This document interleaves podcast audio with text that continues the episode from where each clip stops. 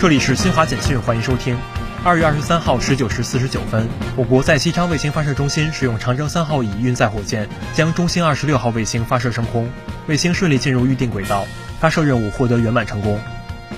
记者二十三号从中国残联获悉，中国残联办公厅、教育部办公厅近日联合印发通知，要求进一步做好普通高等学校单独考试招收残疾考生工作。通知指出，残疾考生单考单招考试时间原则上安排在每年四至五月期间进行，且不得与各省区市高考相关考试工作安排冲突。